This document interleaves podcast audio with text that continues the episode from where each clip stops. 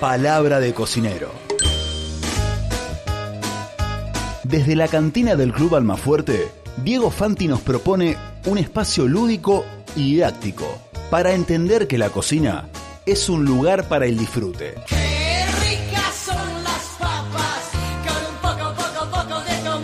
Palabra de cocinero. Encendiendo la pasión por la cocina.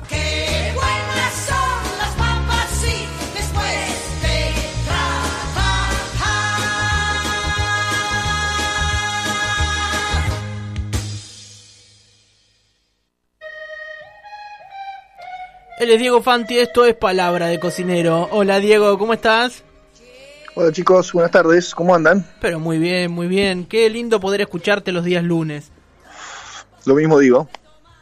Diego, receta... estaba tra- escuchando ahora en la radio porque no estaba en el auto, pero en el auto siempre. Sí, sí, eh, so- damos fe por tus mensajes que eh, solemos recibir. Como Diego, no, no está bien. La radio también es, la, es ese, ¿no? El vínculo con, con el oyente. Es verdad. Estoy con un ataquecito de tos. Se muere en breve. Eh, Diego, qué linda receta que tenemos para el día de hoy, una receta tradicional. Uno dice fish and chip, es como decir eh, pescado frito y papa frita, pero fish and chip es una receta tradicional, ¿no? Sí, es una, es una, es la receta probablemente de, de la cocina eh, inglesa. No sé, no, británica no, inglesa, inglesa me parece, no, no, no británica, no, Claro. los escoceses y esos van a estar, van a estar, van a estar contentos. Es una receta inglesa Inglesa. de toda la zona sur, digamos, de la isla, de esa isla hermosa.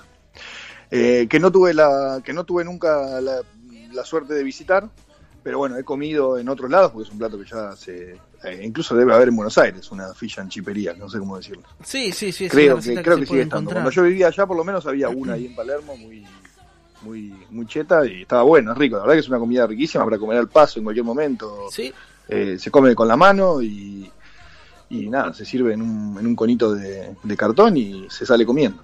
qué bárbaro, sí, eso es lindísimo. Hoy con Diego les cuento a, a los oyentes, cuando estuvimos hablando de qué receta eh, hacer hoy, digo, este, este lindo clima, el solcito me predispone para el fish and chip, y Diego me confiesa ahora que no había entendido esa relación, y porque que se ve que es eso, ¿no? Como de comer con la mano, en la playa, o medio en un parador, Ah, esa como que te lo podés llevar a algún lugar Sí, afuera, está bien. Sí, pero eh, por eso. Claro, lo sí, para comer en la calle. Está bien, está bien, está bien, está bien. Eh, no, eh. claro, porque yo pensé en el clima, digo, el clima, Londres. y No, sé, nada que ver. otra cosa. Sí, lo tengo ligado a otra cosa, es cierto. Diego, entonces, eh, vayamos, eh, prendamos los fuegos entonces. ¿Cómo? No es cualquier pescado. Prendamos los fuegos, prendamos los fuegos, un fuego. Un fueguito solo porque es una receta re fácil de hacer en casa. Qué lindo. Y está muy buena, con dos ingredientes, básicamente, y el resto cosas que tenemos siempre en la, en la alacena. Espectacular.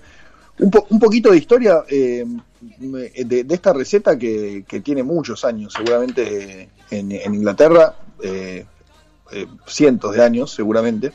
Pero bueno, ya lo habíamos hablado, lo de la lo de la papa en Europa, ¿no? Y bueno, sufre el mismo en, en Inglaterra igual que igual que en el resto de Europa. eh, no, no la empezaron a comer hace mucho. Ya lo habíamos hablado, no sé si se acuerdan. sí, ¿no? sí, sí, claro, claro.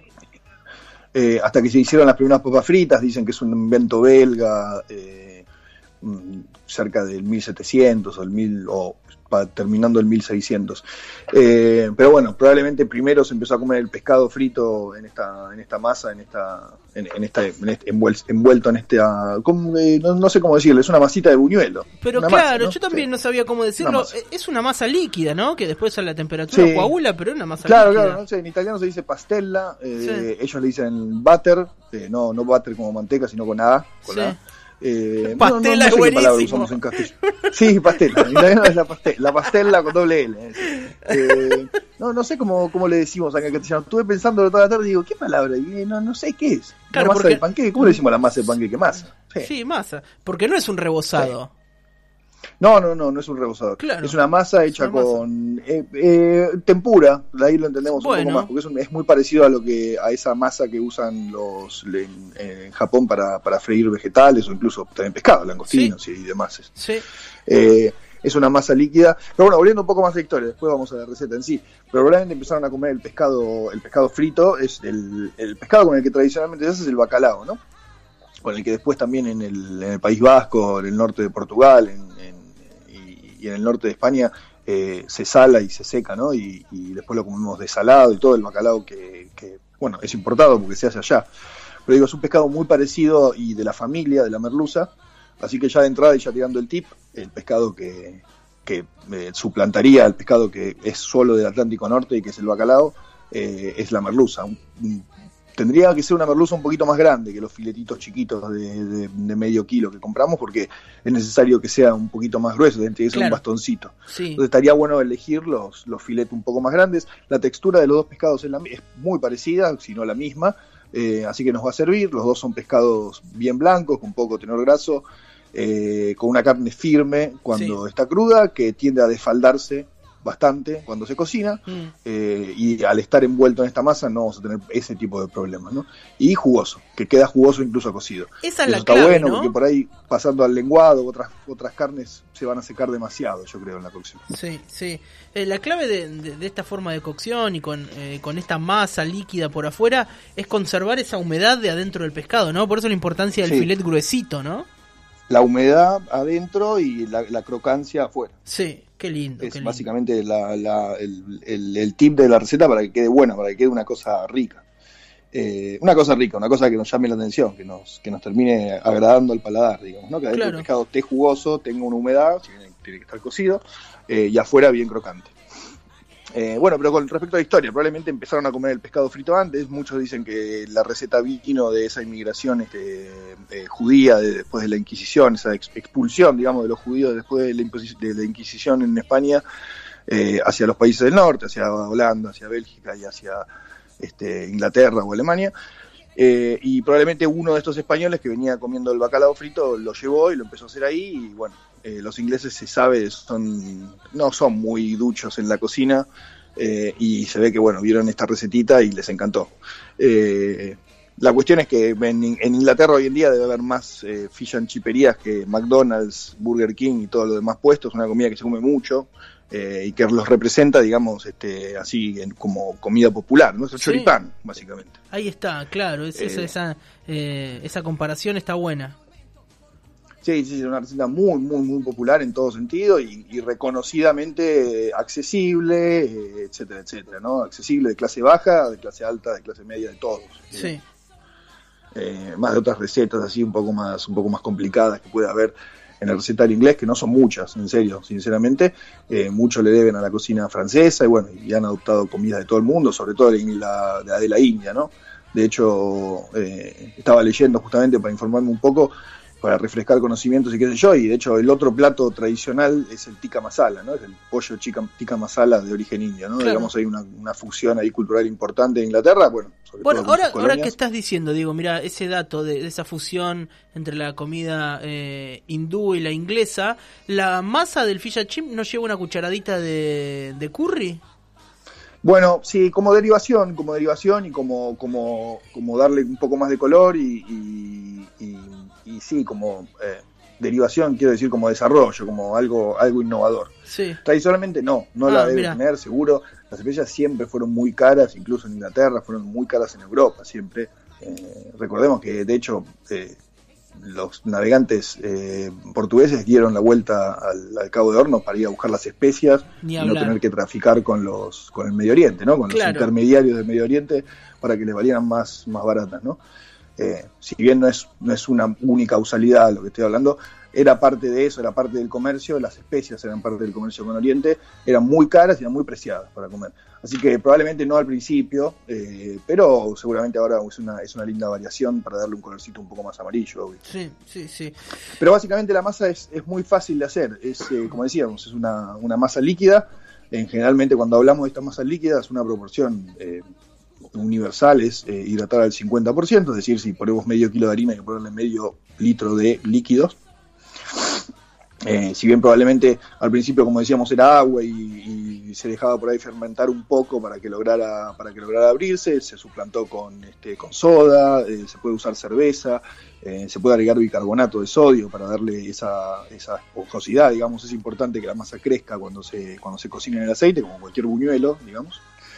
Pero bueno, una buena proporción es esa, es, medio, es la misma cantidad de harina que de agua, que de líquidos, perdón, no porque decíamos que no es agua, podemos usar soda, podemos usar una mezcla de soda y cerveza, podemos Sí. usar una mezcla de agua y cerveza, eh, y bueno, eh, eh, eso ya va, va en cada uno.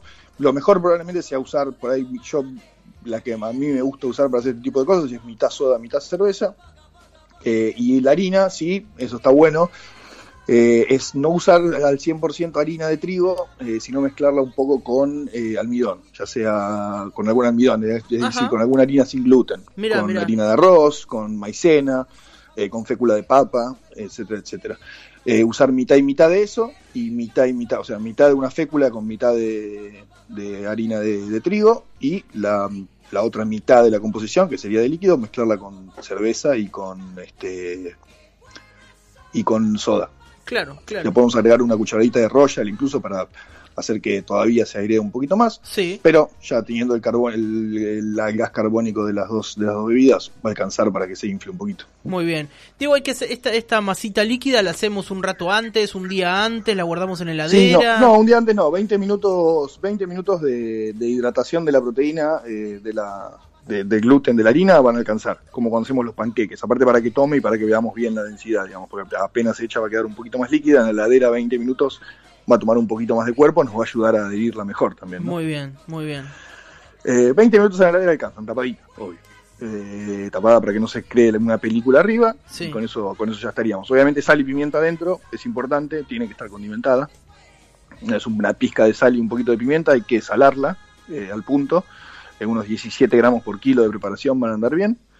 Eh, 17, 20 gramos, serían 6 pizcas, no sé, para decirlo, ¿no? De- Sí, depende de la sí. pizca de cada uno, pero Claro, hay que claro. salarlo. O sea, la podemos Sí, probar, tiene- todo, hay que agregarle. no va a hacer nada. Sí, tiene que tener sal, tiene que tener pimienta negra. eh, esos dos condimentos irían muy bien, como vos dijiste, eh, le podemos agregar adentro lo que queramos, lo que nos guste. Sí. Eh, lo que nos guste que quede bien con el pescado, como vos dijiste, un poquito de cúrcuma puede andar bien, una, una cucharadita de curry, un poquito picante también. Eso ya es, va, va en cada uno. Eh, el pescado, bueno, tiene que estar cortado en bastones, bastones que no tienen que ser muy finitos y que está bueno que tengan una sección cuadrada para que la cocción sea pareja Sí. más o menos de un dedo, un centímetro y medio de, de, de la- de ancho, digamos. Está bien, se pueden hacer más gruesos todavía, si a uno le gusta más pescado todavía, eso es indiferente, pero bueno, uno por uno va, va a lograr una cocción más o menos pareja, para, como para empezar, como para probar en casa la primera vez.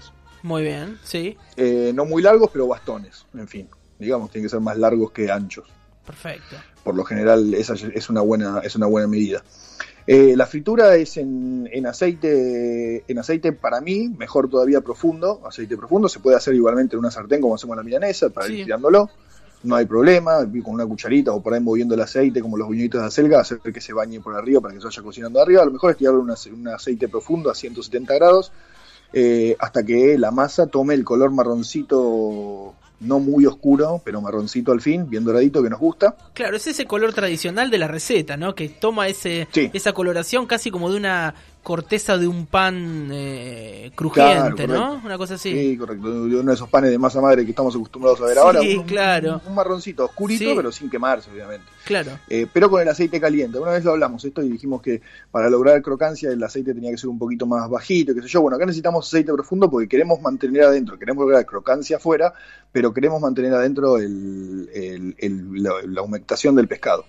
Sí, eso es clave. Eh, si los bastones son de un centímetro y pico, dos centímetros, y el aceite está a 170, como les decía, y, movemos eh, y no ponemos mucho pescado para junto en la olla que usemos, para no bajar mucho la temperatura, cuando lleguemos a ese color, eh, lo ideal es sacarlo y ponerlo en una rejillita, ni siquiera directamente en el papel, para que sin, sin perder crocancia la parte de afuera, el pescado se siga cocinando un poquito adentro. Eso es un buen dato, dejarlo arriba de una rejillita. O bueno, como vieron eh, las papas fritas en los, en los, este, en las comidas rápidas, que una vez que se cuelan, se dejan un ratito arriba del aceite en la canasta, ¿no? Sí. Es un sí. poco esa la idea. Eh, dejarlo un ratito ahí en un lugar, obviamente no en una corriente de viento para que se enfríe, pero tampoco lo vamos a poner arriba del, del fuego donde estamos cocinando, al costadito, si tenemos una rejilla de esa de pastelería o, algo, o algo parecido, como para que eh, corra aire también por abajo del pescado para que no se ponga, para que no se ponga medio chirloso. Eh, bueno, y las papas fritas, eso sería en sí lo de la cocción del pescado. El pescado, antes de pasarlo por la, por la, por la, por la masa, está bueno eh, bañarlo por un poquito, en un poquito de maicena o en un poquito de harina, si no nos quedó maicena, pero solo maicena también está bien, eh, para que agarre mejor la bañarlo, secarlo, digamos, Sí, explicarlo, sí, pasarlo, claro. empanarlo en un poquito de harina para que agarre un poquito mejor esta masa. Y obviamente también ponerle un poquito de sal eh, al pescado en sí, que no le va a alcanzar solo la sal de la, de la, de la masa, ¿no? Claro. La masa va a tener su sal, el pescado está bueno que tenga la suya. Perfecto.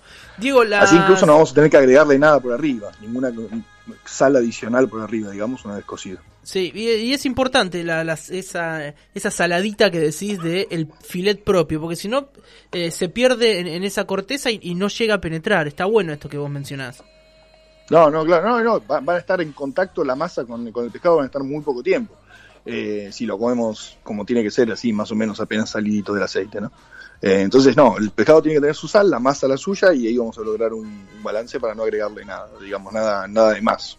Digamos. Las papas bueno, ya lo hablamos un montón de veces, la cocción de las papas puede ser eh, derecha, de un, de- en un mismo aceite, si lo estamos haciendo en casa, podemos marcarla antes para terminarla en tres minutos, como dijimos, marcarla, quiero decir, freírla a baja temperatura, confitarla hasta que esté blandita, para después poderla terminar en tres minutos en aceite fuerte.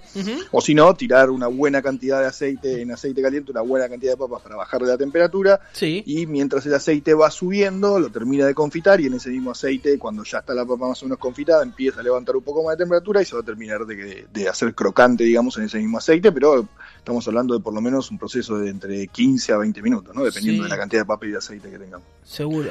Pero bueno, marcarlas está bueno, guardarlas en la heladera, marcarlas para terminarlas ahí rapidito, ¿no? Sobre todo si estamos cocinando para muchos en casa. Estamos Oh, una es- fritanga zarpada de Qué, esta en casa. qué que momento de, de tensión ese, ¿no? Que hay cinco invitados y vos estás haciendo pescado frito y papa frita, tienen diferentes tiempos y bueno, eso es una guerra. eh, es una contra guerra. el tiempo, básicamente. Sí, porque mientras sí, se sí. te ablandan las papas fritas, el pescado se está enfriando.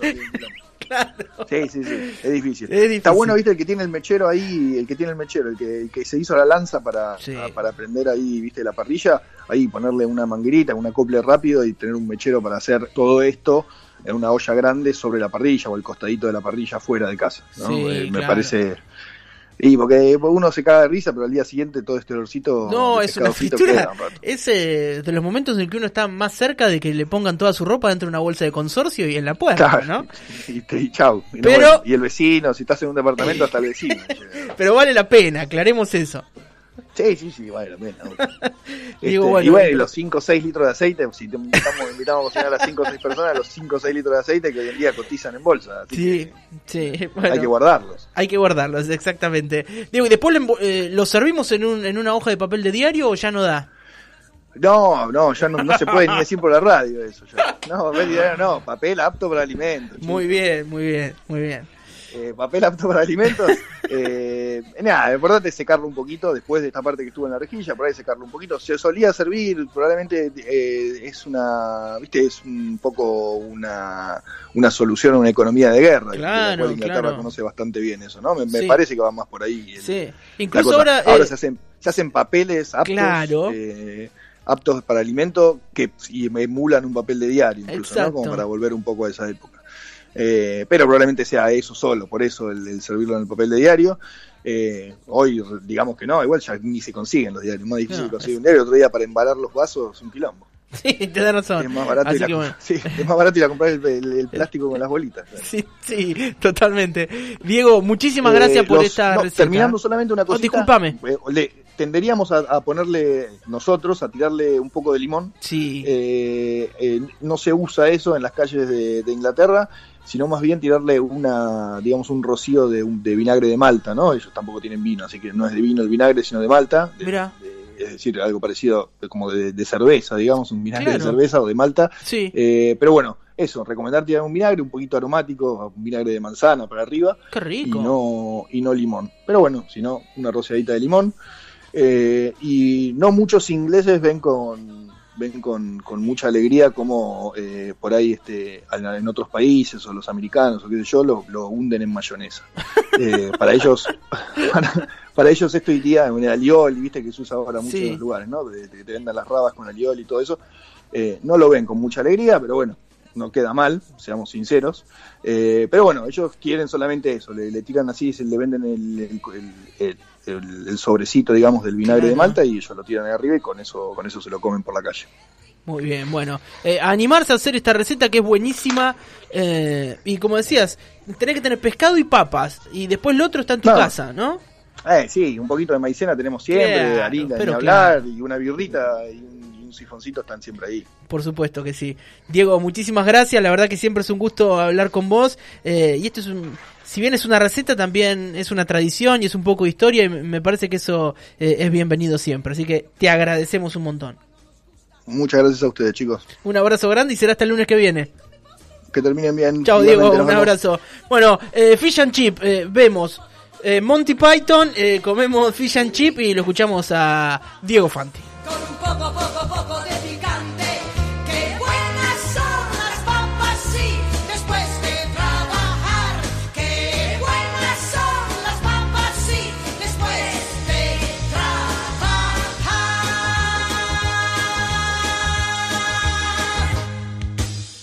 Total normalidad por Radio Urbana.